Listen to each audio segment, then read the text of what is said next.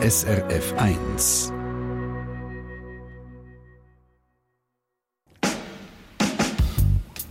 SRF 1 Forum.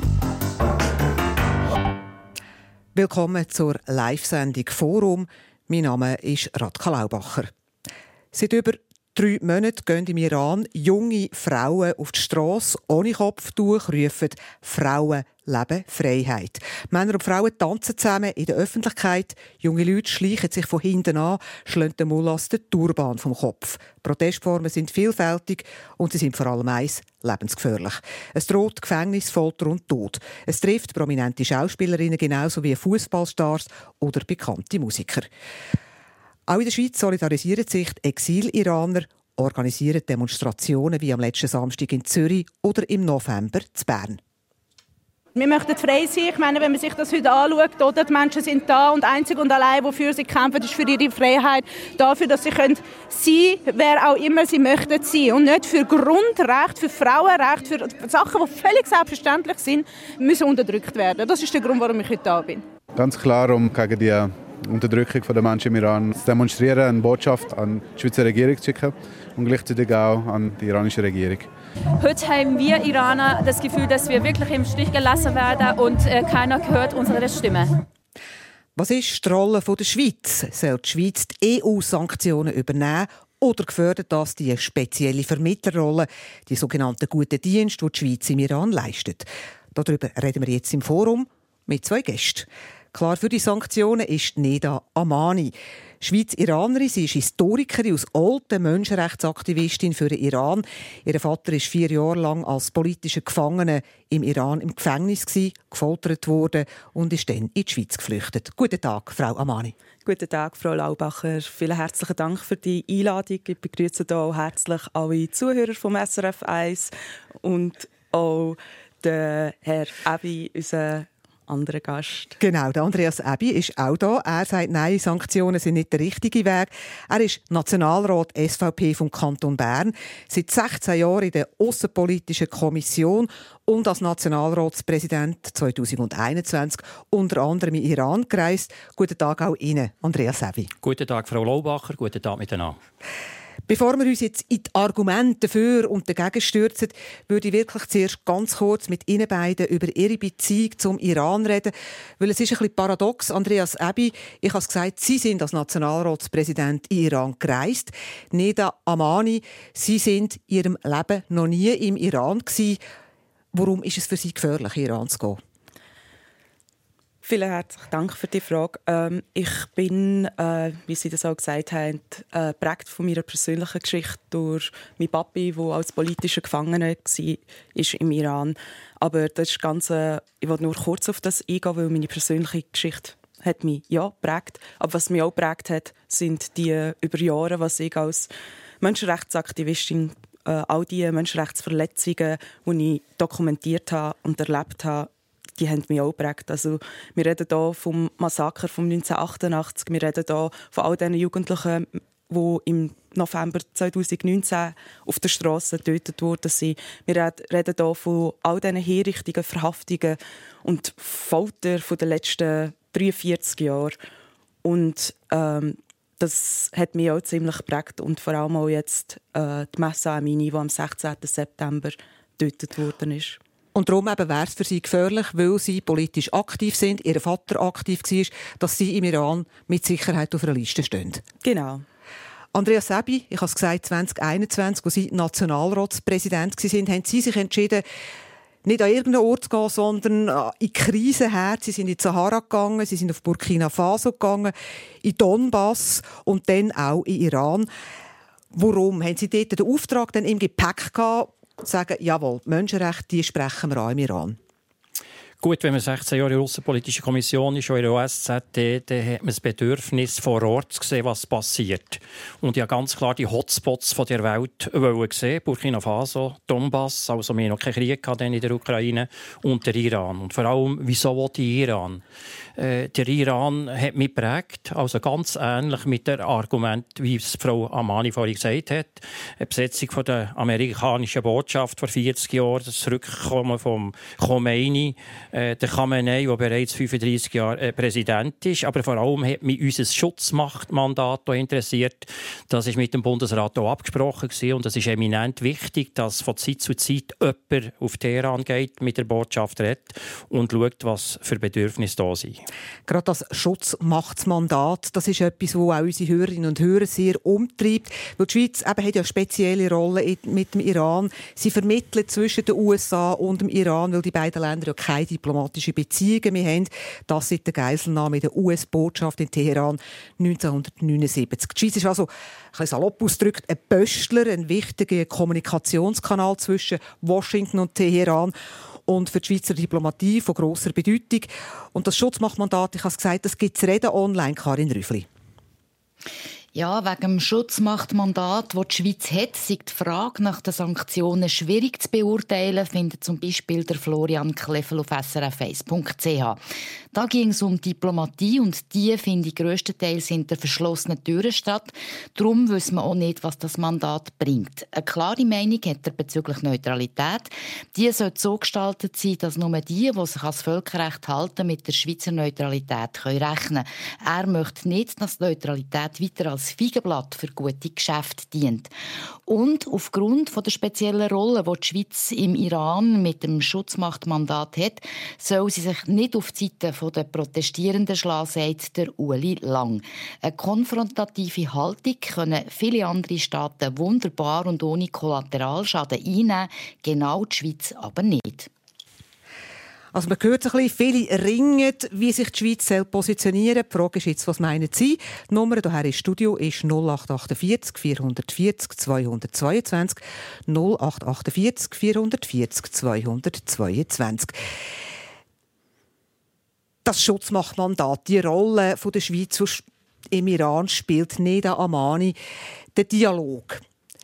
Soll man den offen behalten? Sie sind da, glaube ich, nicht der Meinung, dass da noch überhaupt ein Dialog mit dem Regime stattfindet äh, Ja, dem ist es so. Und zwar ist meine Frage dann auch, das Schutzmachtmandat, ist das nicht, denn für, ist das nicht fürs Volk gemeint gewesen? Das dient momentan nur fürs Regime. Und wir reden von einem Regime, das seit 43 Jahren unseren Schweizer Wert keinen Schritt entgegengekommen ist. Und ich finde, wenn man keine Basis hat mit, einer, äh, mit, äh, mit einem Dialogspartner, dann kann man die auch nicht äh, stellvertreten oder für die sozusagen als Dialogs äh, als Kommunikator. Also Dialog abbrechen. Dialog abbrechen, definitiv. Andreas Serbi, Sie sind glaube ich anderer Meinung. Ich bin absolut anderer Meinung. Wenn man den Dialog abbrechen, ist er abgebrochen. Und was ist die Alternative? Die Alternative ist, ist der Krieg. Also die Prioritäten von unserem Land waren die letzten Jahre für Friedenssicherheit und für die Menschenrechte einzustehen. Wir haben ja wirtschaftliche, finanzielle und wissenschaftliche Argumente eingebracht, also dass sich der Iran weiterentwickeln kann. Wir haben über die nachhaltige Entwicklung geredet und dann selbstverständlich Migration und Schutz für Menschen in Not. Und vor Ort habe ich gesehen, dass das sehr gut spielt. Ich habe gesehen, Schweizer Botschaft unter der Leitung vom Herrn Botschafter Thysse, wie iranisch-amerikanische Doppelbürger ihre Altersvorsorge abholen, weil das IBAN funktioniert nicht.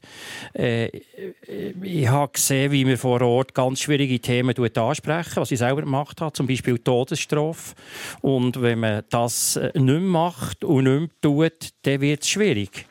Der Präsident vom Roten Kreuz hat es kürzlich in Genf gesagt, der Peter Maurer, auch jemand, der Blut an Hängen hat, muss man am Schluss noch mit ihm reden Sonst ist alles zusammen abgebrochen. Und äh, das ist eigentlich meine Devise, dass man das weiterhin versucht aufrechtzuerhalten, auch wenn man die Welt nicht gerettet hat in den letzten 40 Jahren?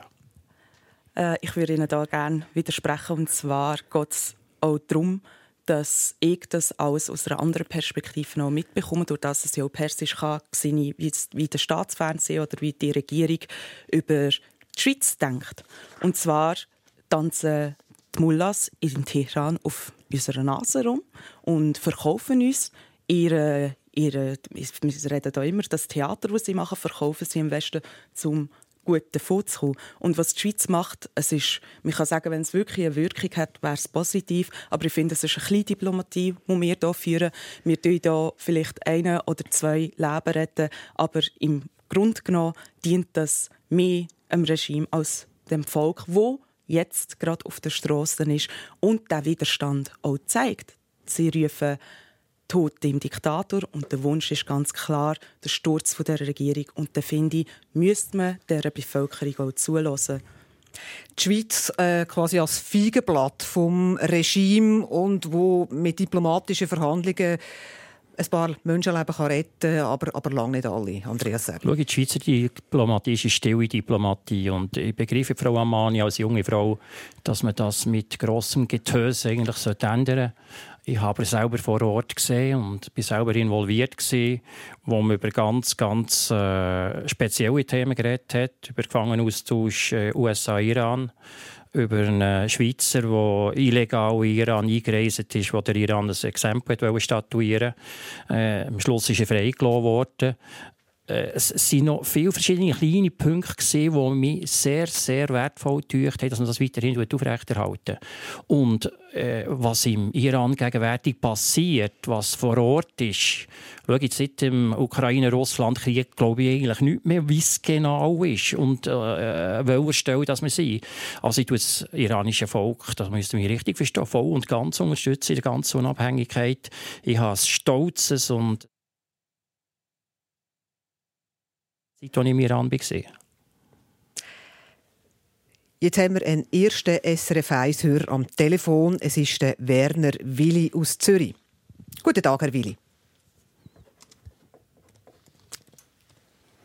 Der Herr Willi hört uns offensichtlich nicht. Oder? Sie sagen, dort sollten wir uns jetzt drauf Werner Willi. konzentrieren. Guten Tag, Herr Willi. Herr Willi, guten Tag. Ja. Wir haben Sie am Anfang nicht gehört. Sie sind am Anfang nicht zu hören gewesen, wenn Sie noch mal könnten anfangen. Ist das in Ordnung? Was soll die Schweiz machen? Ja, ich, muss einmal schnell neu übergehen. Ich höre nämlich Sie gar nicht. Nur einen Moment. Also, heute ist es bisschen der Wurm drin, und zwar im wahrsten Sinn vom Wort. Jetzt weiß ich nicht genau, wodurch der Herr Willi ganz konkret geht.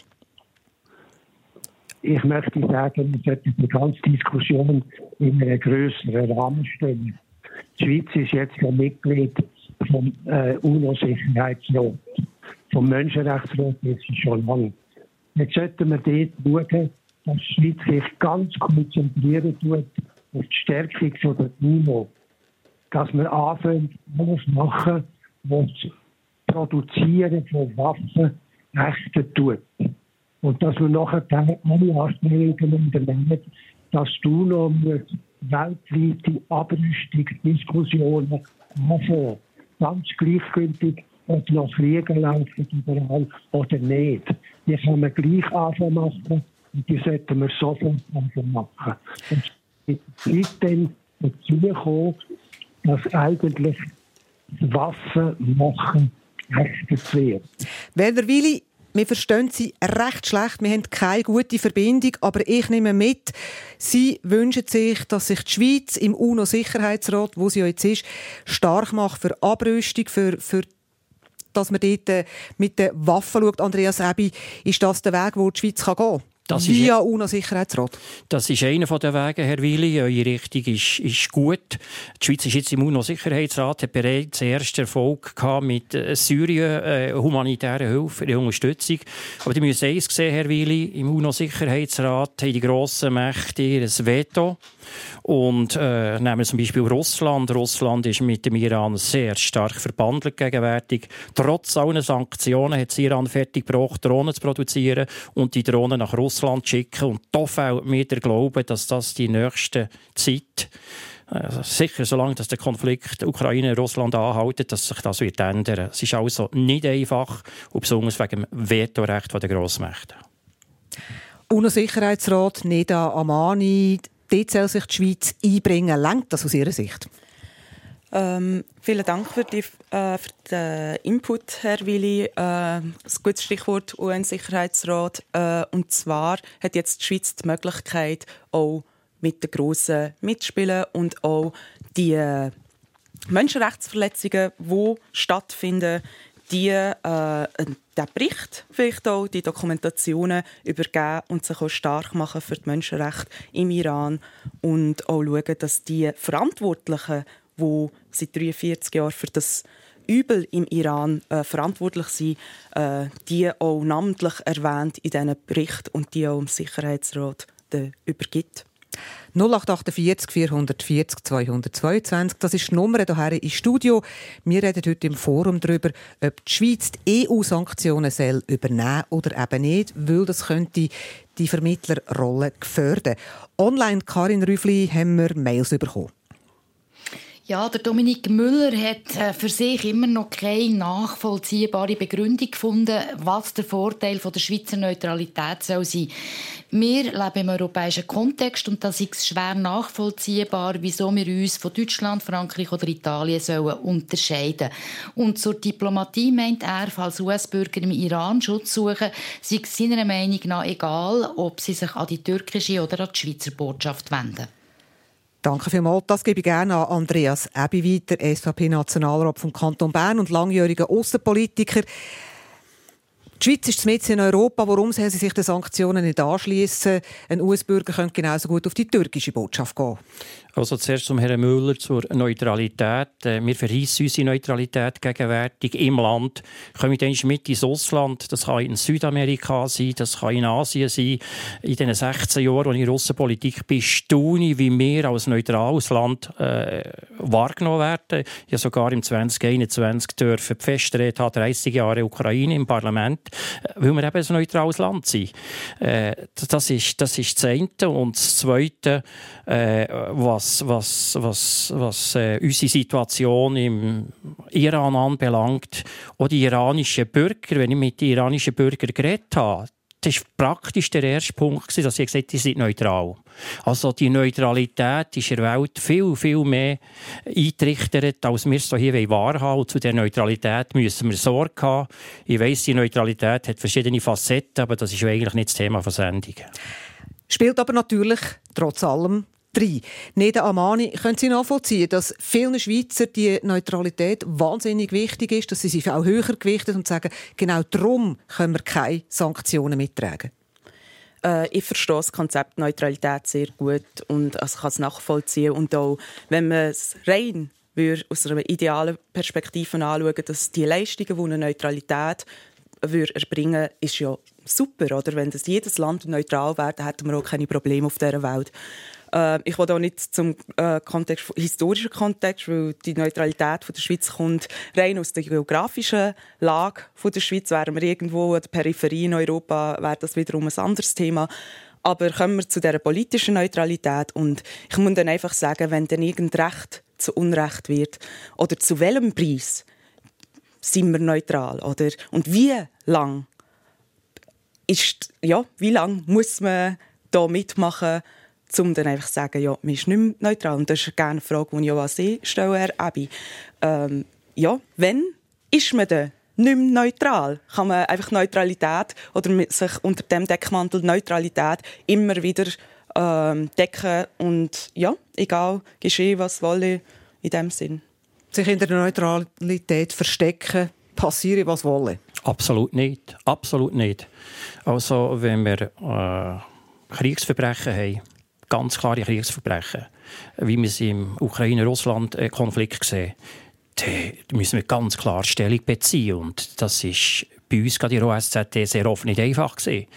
Wir haben uns äh, schon vor sechs oder sieben Jahren äh, bei der Besatzung von Krim äh, in Baku, der Generalversammlung von OSZT, haben wir uns oft müssen enthalten oder entsprechend äh, stimmen. Und ich kann euch sagen, wenn man neutral ist und neutral will sein, dann muss man sich dreimal überlegen, in welche Richtung dass man jetzt geht. Und ich tue äh, schärfstens verurteilen, wenn Kriegsverbrechen begangen werden, dann sind wir nicht neutral, sondern dann tun wir ganz klar Stellung dazu. Das ist auch unser unser humanitäres Credo der Schweiz. Was ist die Rolle der Schweiz, wenn es um den Iran geht, das Regime härter anpacken oder die Türen zum Dialog offen lassen? Eine umstrittene Frage. Wir schauen nach der Musik die konkreten Forderungen, was die EU-Sanktionen betrifft, aber auch die iranische Diaspora hier in der Schweiz genauer an.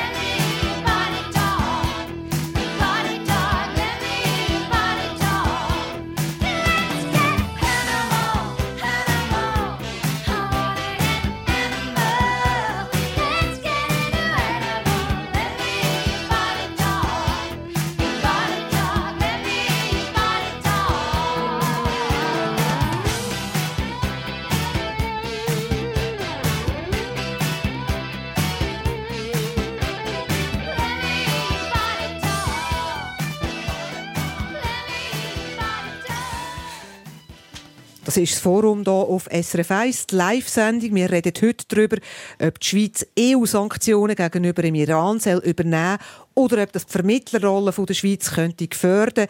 Die Meinungen gehen hier stark auseinander. Da ist Neda Amani, sie ist Schweizeranerin, Menschenrechtsaktivistin für den Iran, Historikerin. Da ist auch der Andreas Ebi, SVP-Nationalrat Bern, langjähriges Mitglied der Außenpolitischen Kommission. Und da ist auch der Markus Schlegel, SRF 1-Hörer, der anläutet aus Intrania aus dem Tessin. Guten Tag, Herr Schlegel. Guten Morgen miteinander. Was meinen Sie? Wir hören Ihnen zu. Also die äh, diplomatische Unterstützung von Ländern und Neutralität hat eine große Tradition in der Schweiz. Nur finde ich, muss man einfach wirklich genau anschauen, wer wir unterstützen mit unserer Demo äh, Diplomatie. Im äh, Fall von Iran ist das einfach so. Wir haben auf der einen Seite ein völlig brutales, korruptes Mullah-Regime, das völlig am Volk vorbei regiert. Auf der anderen Seite ein Volk, das unterdrückt ist und leidet. Und das Mullah-Regime weghaben was völlig äh, legitim ist. Und da muss ich einfach sagen, da nützt unsere Neutralität am Volk gar nichts. Und unsere Diplomatie, wie schon erwähnt worden ist, da werden wir von diesen Mullah ausgelacht. Ich finde, im Moment wo wir alles daran ansetzen, Neutralität aufgeben, damit das Mullah-Regime wegkommt. Wenn das Mullah-Regime weg ist, genau anschauen, das ist immer das Problem. Was kommt nachher? Was kommt danach? Wenn sich da irgendwie wieder eine Regierung kann bilden kann, dann genau anschauen, was sind das für Leute und dann die ganz massiv unterstützen in jeglicher Form, wo man kann. Auch mit Diplomatie. Aber im Moment ist der einzige, wirklich, das Einzige, was man machen kann, ist, dass das Regime wegkommt. Und das Markus, ganz sicher nicht mit Säuseldiplomatie. Markus Schlegel, ich tue Sie gerne verknüpfen mit dem Andreas Ebi, wo der Markus Schlegel sagt, fertig lustig mit Diplomatie, da gibt es nicht mehr miteinander zu reden. Schauen, mit der Aufgabe unserer Neutralität geht das Mullah-Regime nicht weg. Der Iran ist so verflochten, das hat 40, 243 Sicherheitsorganisationen, die einander gegenseitig beschatten, die einander äh, gegenseitig konkurrenzieren. Mir fehlt der Glaube. Aber Herr Schlegel, ihr habt gesagt, wir sollen Volk kaufen. Und ich habe Projekte gesehen im 2021 vom DEZA vom SECO, die sehr gut sind. Irgendwie kommt man gerne über die Regierung und bei der Regierung vorbei, aber es ist um einen Wasserhaushalt gegangen. Als Bauer, als Milchbauer habe ich gesehen, wie man den Wasserhaushalt bei den Milchviehbetrieben schaut, zu optimieren und äh, was man für Alternativen hat, weniger Wasser zu brauchen. Das habe ich sehr sinnvoll gefunden, weil die nehmen das Wasser aus der Grundreserve 1500 Meter aus dem Boden und die Alternative, wenn sie das nicht mehr haben, das sind Pipelines, das Kaspische Meer. Also dort hier kann man das Volk schon unterstützen und muss unterstützen. Und wir haben so viele andere Beispiele auf der Welt, wo uns das Regime nicht passt, aber das Volk leidet und wir versuchen gleich ein Volk zu kommen. Marco Schlegel, was meinen Sie? Herr Abi, man kann das eine tun und das andere nicht lassen. Aber äh, das ist das ist genau das Problem. Schauen Sie, äh, hinter dem verstecken wir uns, wenn es um Neutralität geht, um zu mitmachen mit den anderen europäischen Ländern, wo die Zielsetzung ganz klar ist, mit, äh, mit, der, ähm, mit den Sanktionen, dass das Regime wegkommt. Und das Regime muss weg. Besonders, Sie haben noch erwähnt, das ist ja so ein riesen Apparat, ein Staatsapparat mit x mit Geheimdiensten und allem zusammen und hauptsächlich noch mit einer ganz brutalen ähm, äh, Ju äh, Jurisprudenz, wo einfach Todesstrafe äh, im, im Tagesrhythmus verschiebt. Das muss weg und da heiligt der Zweck die Mittel und wenn das halt einfach ist, dass man die Neutralität aufgibt, moment, ich sage momentan, und die Sanktion unterstützt, wenn das hilft, das Regime wegzubringen. Und das hilft nämlich, das, da gebe ich Ihnen nicht recht. Die Sanktionen, die wirken sehr stark. Dann ist halt das aber momentan für das Regime der einzige richtige Weg. Herr Schlegel, ich bin doch überhaupt nicht Fan von diesem Regime. Und ich will ein anderes Regime dort. Aber mit der Aufgabe von Neutralität ist es nicht gemacht. Ich habe selber im Iran gesehen, wie Maschinen produziert werden, wie Maschinen exportiert werden, über Umwege, trotz Sanktionen. Die haben mir gesagt, Türkei, China, das ist absolut kein Problem äh, für sie. Und äh, Iran bringt sogar fertig, äh, entsprechende Waffen, Drohnen zu produzieren, die jetzt in Russland, Ukraine eingesetzt werden. Mir fehlt der Glaube, Herr Schlegel. Die UNO-Sanktionen wir voll mittragen und die EU-Sanktionen ist vor allem auf Personen bestimmt, die nicht mehr reisen können. Und diese Leute können auch sonst nicht reisen. Also die EU-Sanktionen, das ist ein ganz kleines Geflecht. Das tönt gut, aber die Wirkung ist praktisch null. Markus Schlegel, Sie haben hier eine Diskussion ins Rollen gebracht. Danke vielmals, weil Neda Amani hat jetzt ganz mehrmals genickt bei Ihren Worten. Vielen herzlichen Dank, Herr Schlegel, für die wichtigen Worte und Ihre Besorgnis. Und ich muss auch da ganz kurz ein bisschen recht geben, ähm, Herr Ebi. Bisher ist von der EU noch keine Sanktion oder von keinem europäischen Land keine Sanktion erlassen worden, wo dem iranischen Volk dient. Das muss man sich auch ganz klar äh, vor Augen halten. Bisher ist noch nichts beschlossen worden, wo die Unterdrückung von der iranischen Bevölkerung aufhebt oder Todesurteil aufhebt oder ähm, ja und darum muss ich da ganz klar sagen, was da halt als Sanktion sicher wird weiterhelfen, ist die Auflistung der gesamten Revolutionsgarde auf Terrorlisten. Das heißt, wir reden hier von 200 Mitgliedern der Revolutionsgarde, wo nicht dürften reisen wo ihr Vermögen eingefroren werden wo auch ihre Kinder zum Beispiel nicht mehr in den Unis in dem Westen könnten etc. Also wir reden hier auch davon, dass für die Zuhörer auch, dass die Wirtschaft im Iran in der Hand von diesen Pastoran, von dieser Revolutionsgarten ist. Dann schauen wir doch die Sanktionen noch bisschen genauer an. Danke vielmals, Markus Schlegel, und ein Gruß auf Intrania aus Tessin. Die EU hat im Dezember ein drittes Sanktionspaket beschlossen. 126 Personen sind davon betroffen, 11 Organisationen. Also darunter sind ranghöhe Vertreter von der Polizei, Korps von der Revolutionsgarde, ein staatlicher Fernsehsender, der erzwungene Geständnis produziert und ausstrahlt, der iranische Innenminister. Für sie gilt jetzt ein Einreiseverbot in die EU und ihre Vermögen werden eingefroren. Also da ist ja schon etwas gegangen in der Amani. Ja, es ist etwas gegangen, aber wie auch äh, erwähnt vorher, äh, ist das nicht ausreichend. Das heißt, wir sind Zeugen gerade vor kurzem von vier Hinrichtungen von jungen Demonstranten, die wegen Barrikaden aufstellen, wegen dem, dass sie für die Werte auf die Straße, die wir hier in der Schweiz auch repräsentieren, für Demokratie und Freiheit erhängt worden sind. Also es ist, es läuft immer noch der Handel mit dem Iran und solange das Druckmittel Handel nicht gebraucht wird, dass man aufhört, mit dem Regime zu handeln. Und wir kann das. Wir haben die Positionen, um sofort den Handel auch einzuschränken und die Konditionen oder die Forderungen zu setzen, solange die 30.000 Inhaftierten nicht freikommen, solange die politischen Gefangenen nicht freikommen, die Todesurteile nicht aufgehoben werden. Wir haben die Möglichkeiten und es wird weiterhin gehandelt. Es werden Tag für Tag weiterhin Leute hingerichtet oder die Gefahr vor einer Hinrichtung besteht. Andrea Sebi, die Sanktionen, wo wir jetzt darüber geredet haben, von der EU, das ist ja sehr konkret, oder? Da kann man sagen, die und die Person kann nicht mehr in die EU kommen. Könnte man doch auch für die Schweiz machen.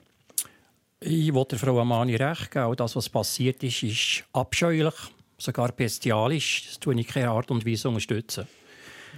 Wenn wir aber gewisse Personen ausschließen, dass sie reisen, das kann man. Aber ich habe mich gestern auch noch mit den Medien abgesprochen, das sind nicht wichtige Leute, sind Leute, die sowieso nicht reisen. Das ist äh, Sanktionen in bengalische Beleuchtung. Ich habe Beispiele erlebt, wo man Russland äh, bei der OSZE ausgeschlossen hat in Helsinki mit grossen Worten und im gleichen Atemzug sind russische Delegationen in Paris und in München und in Berlin und haben ein Handelsgespräch geführt. Und das ist einfach verlogen, das ist nicht richtig. Viel mutiger ist, wenn man es vor Ort ansprechen die Schweiz hat jetzt im März gerade wieder eine Konferenz in Teheran, wo man über friedensfördernde Massnahmen redet.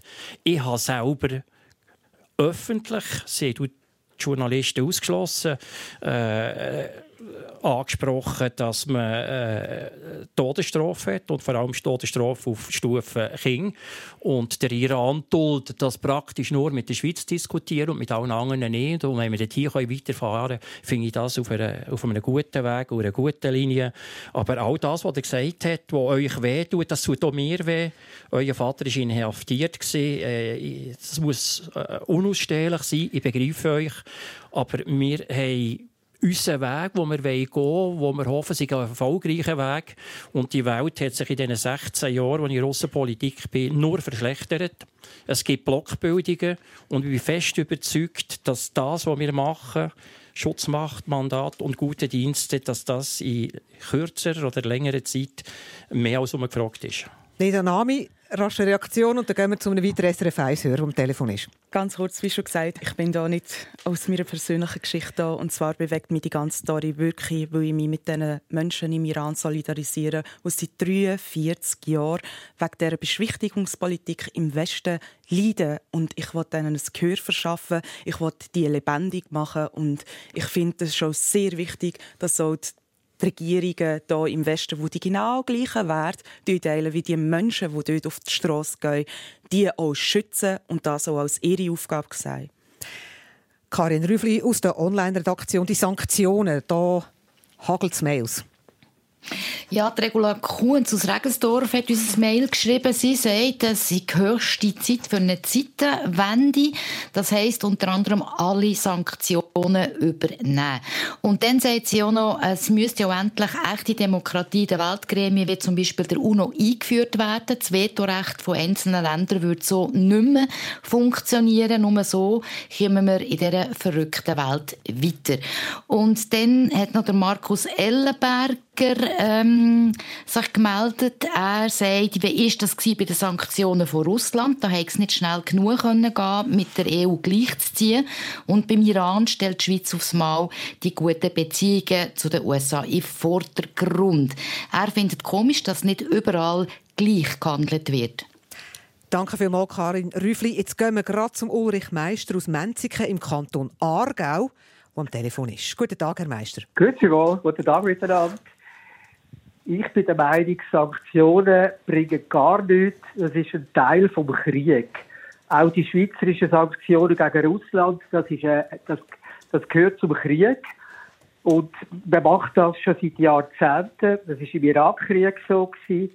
Nachher sind mindestens 500.000 Kinder gestorben. Also der Bevölkerung hilft man sicher nicht mit Sanktionen, sondern die leiden am meisten. Und ich finde, wir müssen von dieser Kriegs von dem Kriegsdogma wegkommen. Alles, was wir jetzt diskutieren, hat immer eine Haltung vom Gegner, vom Bekämpfen. Das muss mit einer Friedenslogik neu starten. Und da gibt es eigentlich genügend Beispiele in der Geschichte, auch der Gandhi und andere. Und da könnte die Schweiz, da hat sie, wie der Bruder Klaus auch damals, es vermitteln, was sehr positiv, was sehr aktiv ist.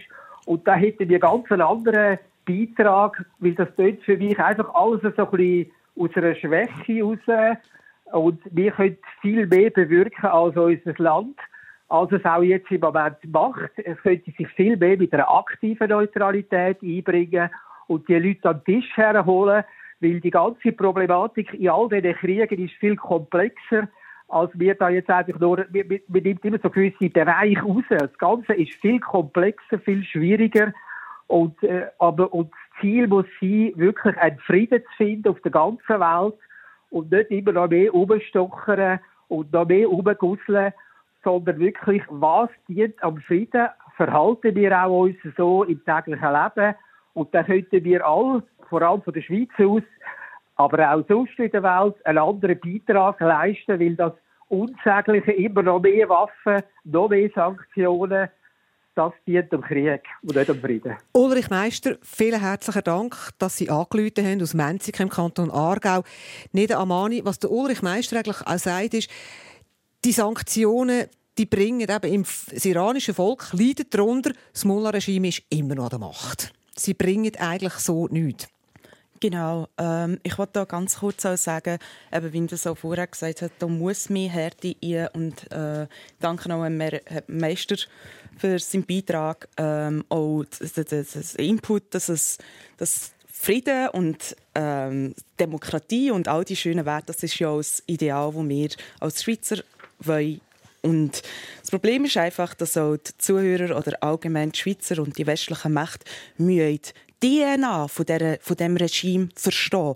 Wir reden hier nicht von irgendeinem mittelmässigen, äh, unterschätzten Diktatur, äh, von, einem, Regime. Wir reden hier von einem Regime, das auf fundamentalen religiösen Dekret, auf fundamentalen religiösen ähm, Basis ähm, vorgeht und sich das auch alles legitim von Gott beglaubigt hat und in dem Namen so viele Menschen umbringt.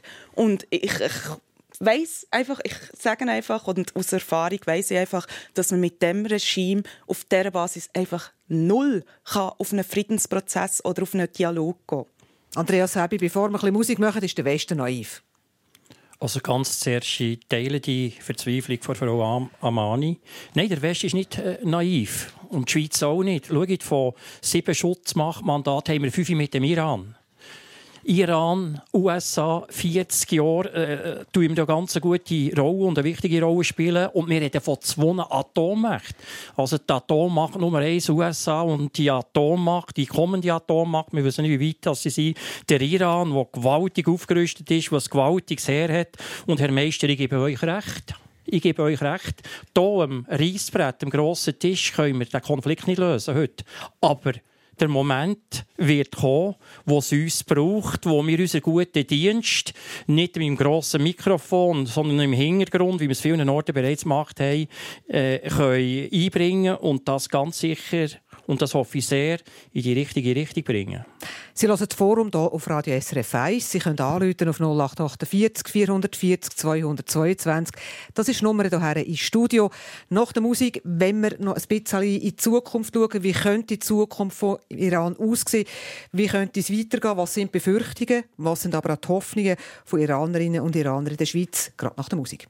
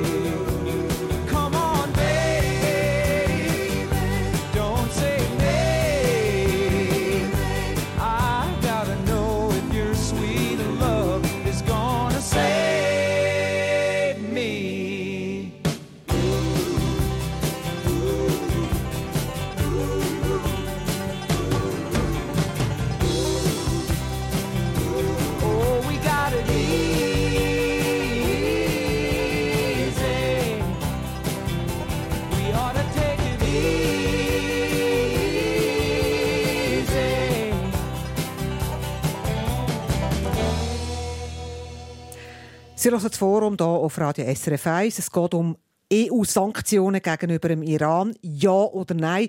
Das diskutieren wir und am Telefon ist jetzt der Jürg Reimann aus Zürich, der für Sanktionen ist, und der Heinz Siegenthaler aus Trub im Kanton Bern. Er ist gegen Sanktionen. Guten Tag, meine Herren. Guten Tag. Guten. Jürg Reimann, warum sind Sie für Sanktionen? Ja gut, wenn Sie beobachten, was passiert im Iran, ähm, was das Regime mit den Menschen dort macht, dann ist ja klar, dass man alles Mögliche muss machen muss, damit man die Menschen unterstützen kann. Heinz Siegenthaler, was, was meinen Sie zum Jürg Reimann und seiner Haltung? Sie sehen das anders. Ja, ich sehe das anders. Es ist sehr traurig, was passiert. Aber ich unterstütze den Andreas Ebi voll mit seinen Argumenten, die er alles dargelegt es ist noch wichtig, wer kommt allenfalls nachher, wenn das Regime gestört wird? Das ist vielleicht noch schlimmer. Und zweitens ist das Atomabkommen wegen dem Gespräch eben sehr wichtig. Wenn die mal Atombomben haben und unkontrollierte Regime ist, dann ist es viel schlimmer unter Umständen auch für das Volk selber. Darum ist technische Sanktion ist ja wichtig von dem her. Heinz Siegenthaler und Jürg Reimann, uns läuft schon ein bisschen Zeit davon, aber ich danke Ihnen beiden sehr herzlich fürs Telefon, weil, Heinz Siegenthaler, Sie haben ein wichtiges Stichwort gegeben, und zwar Frage nach der Zukunft. Das beschäftigt nämlich unsere Hörerinnen und Hörer sehr. Karin Rüffli aus der Online-Redaktion.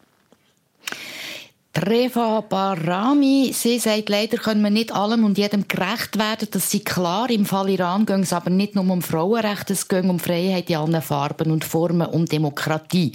Iran hat zum ersten Mal seit 1979 eine wirkliche Chance auf einen Regierungswechsel. Auch das brauche Zeit und werde mit vielen Opfern verbunden sein. Wir bekommen aber nicht immer so eine Chance. Vielleicht sei es sogar die einzige, durch mehr Druck wirklich etwas zu erreichen, nämlich den Sturz der Diktatur. Warum jetzt zögern, ihre Frage. Und Kerstin Romanola meint, wenn man im Iran eine Veränderung will, dann müssten die Iranerinnen und Iraner zusammenstehen und einen Weg finden, wie sie ihre Situation können verändern können. Mit Sanktionen ist so eine Veränderung nicht machbar. Wenn, müsste die vom Volk selber initiiert werden. Danke, Karin Rüffli. Der Jürg Reimann, den wir vorher gehört haben, aus Zürich, er ist immer noch am Telefon, weil er hat auch, was die Zukunft vom Iran betrifft, eine konkrete Frage an Neda Amani. Ja, und zwar würde mich interessieren, Frau Amani, Sie sind ja ähm, Mitglied von der Mujahedin Kalch, eine Gruppe, die selber ähm, als Terrorgruppe eingestuft worden ist von mehreren Ländern über mehrere Jahre und selber sehr ähm, ideologisch ähm, operiert. Wie stellen Sie sich in so einer Gruppe Zukunft vom Iran vor? Ähm, Herr Reimann, ich wollte Ihnen da ganz kurz klarstellen, dass ich nicht Mitglied von der Volksmujahideen bin.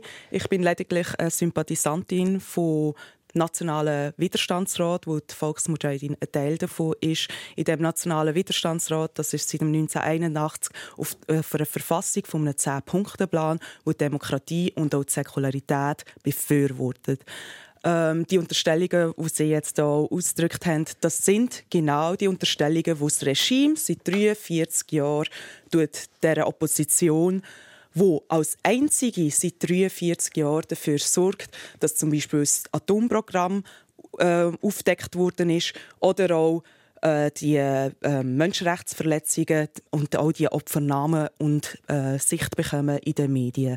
Also das, was Sie jetzt auch erwähnen, das ist genau der Echo und das Wort, wo auch immer wieder die Iran-Lobbyisten im Westen ähm, äh, unterstellt. Und zwar ist das eine gute Taktik, oder? Das ist eine Taktik von der Regierung und zwar die Alternativen abzuschwächen, die Alternativen im Westen ähm, zu äh, schlechten sozusagen Rufschädigung, damit die westlichen Politiker auch das Gefühl haben, es gibt keine Zukunft im Iran, oder? Und das ist ein grosses, äh, ein grosser Apparat oder ein grosser ähm, ähm, ein grosser Stein oder ein grosser, ähm, sagt man dem? Ja, die Regierung schafft auf dem drauf, zum Alternativen einfach zu äh, Rufschädigen und zu sagen, dass die gibt es nicht. Also die Mariam Rajavi, die, ähm, äh, die äh, Präsidentin vom Nationalen Widerstandsrat. Sie ist schon seit 43 Jahren tut sie auf die Menschenrechtsverletzungen im Iran hinweisen, selber auch als Opfer von der Regierung, als Studierte von der Universität Sharif. Also ich muss sagen, solange wir hier im Westen den Alternativen noch kein Gehör verschaffen und sie noch nicht unterstützen, und dann dienen wir nur dem Mullah-Regime im Iran. Eine weitere Frage, Neda Amani, die im Raum steht, ist jetzt gerade online eingekommen. Wäre ein Sturz oder ist ein Sturz durch die iranische Bevölkerung überhaupt möglich? Also es ist die Frage, was die Proteste in näherer Zukunft können erreichen können. Vielen Dank für die Frage. Also es ist definitiv möglich. Also wir sehen jetzt, dass seit drei, über drei Monaten die Menschen auf der Straße unermüdlich nach dem Sturz von der Regierung rufen. Und sie sind parat für eine Demokratie. Das sind sie auch. Übrigens im 1979 wo die Monarchie gestürzt worden ist. Und auch dann wäre zum Beispiel auch der Islam kompatibel mit einer Demokratie. Und man muss auch einfach einen historischen Kontext schnell zugeben, dass seit über 120 Jahren im Iran lediglich zwei Jahre mit dem Mossadegh eine kurze Demokratie stattgefunden hat und das dann halt durch die Eigeninteressen vom Westen mit, mit dem Putsch äh, niedergeschlagen worden ist. Also die iranische Bevölkerung, vor allem die Frauen im Iran, die als Vorbildsfunktion vorgehen und sehr intellektuelle Frauen sind. Also mehr als 60 Prozent der Studierenden im Iran sind weiblich. Und sie sind bereit, es gibt das Gefäß der Demokratie im Iran.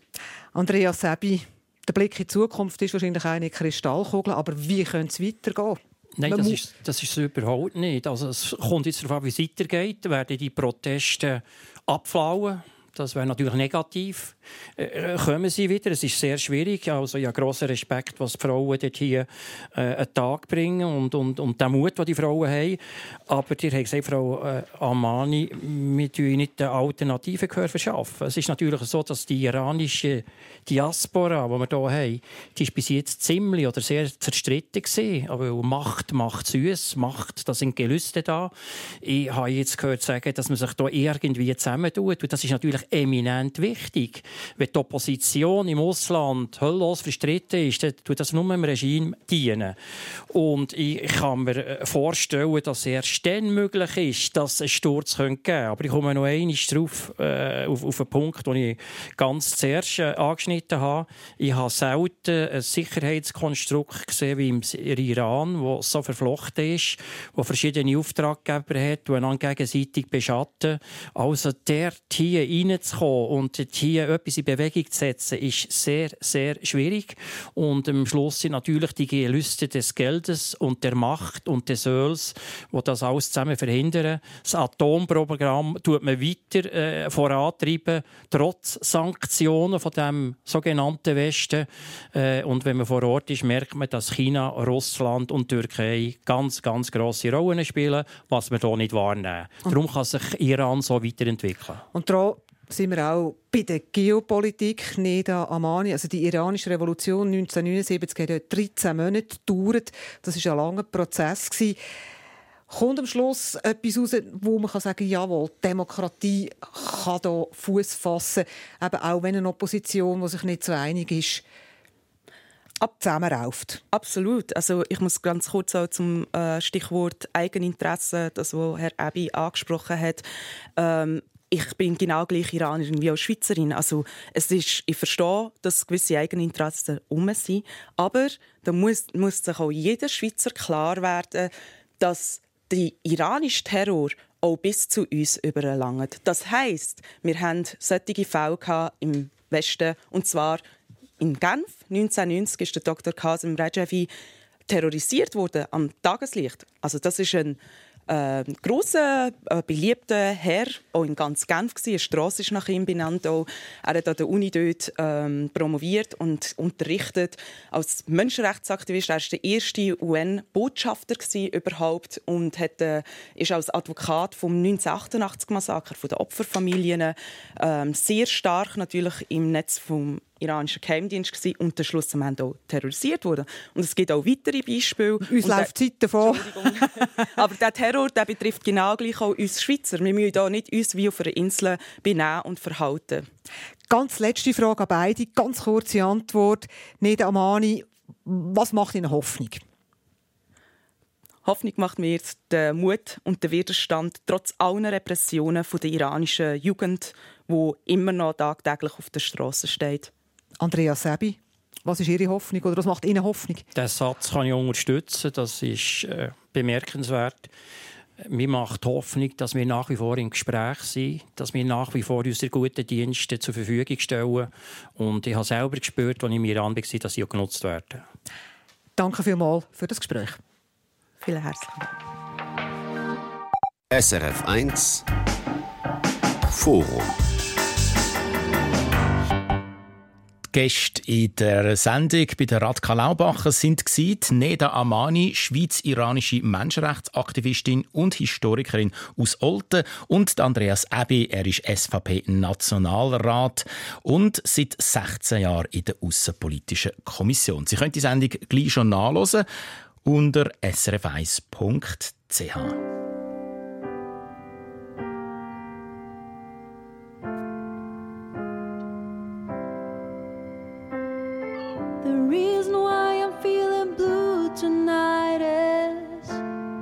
because of you. The only thing that makes me feel so sad is my love for you. My love for you. I can sleep until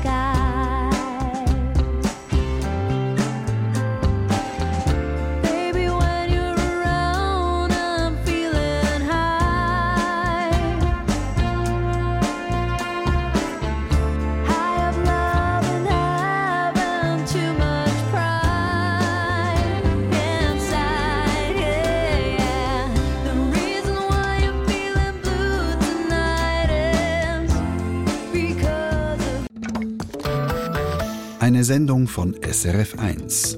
Mehr Informationen und Podcasts auf srf1.ch.